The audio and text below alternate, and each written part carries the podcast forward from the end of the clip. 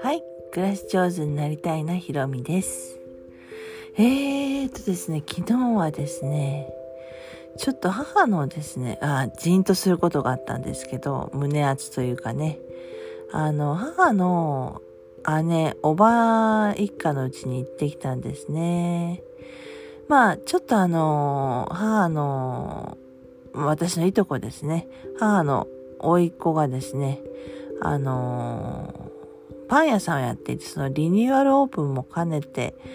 あの、ちょっと行きたいなと思お祝いも兼ねてですね、行きたいなと思ってたんですけど、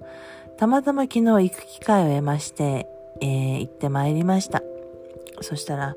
まあコロナ禍以来5歳上の母の姉と、あと、母の姉の連れ合い、まあ、連れ合いっていうのはかな、まあ、配偶者、なんて言っていいんだ、まあ、夫、あのー、あれですね、私の叔父ですね、義理のですね、叔父なんかも元気でですね、コロナ以来の再会にね、湧き立っておりまして、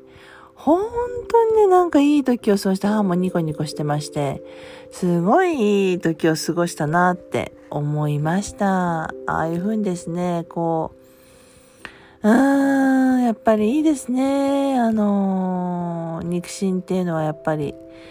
うーん、何かこ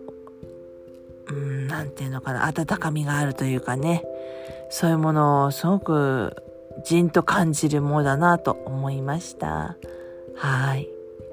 あ、とですね、えー、ハイビスカス情報ですが、あれ一日で咲き終わっちゃうんですね。本当に。あのー、情報っていうか、ハイビスカス今流行った、ハマってるんで、そのお話なんですけど、一日で終わってしまうんですね、あれね。もっと咲いていてもいいんだけど、でも一日で終わっちゃうからこそ次が楽しみっていうね。あの、咲いた時の喜びがわーっとする、あの、お花ですね。不思議な魅力を持った花でございます。はい。以上、今日の暮らし上手になりたいなひろみでした。では皆さん、いい夢をご覧ください。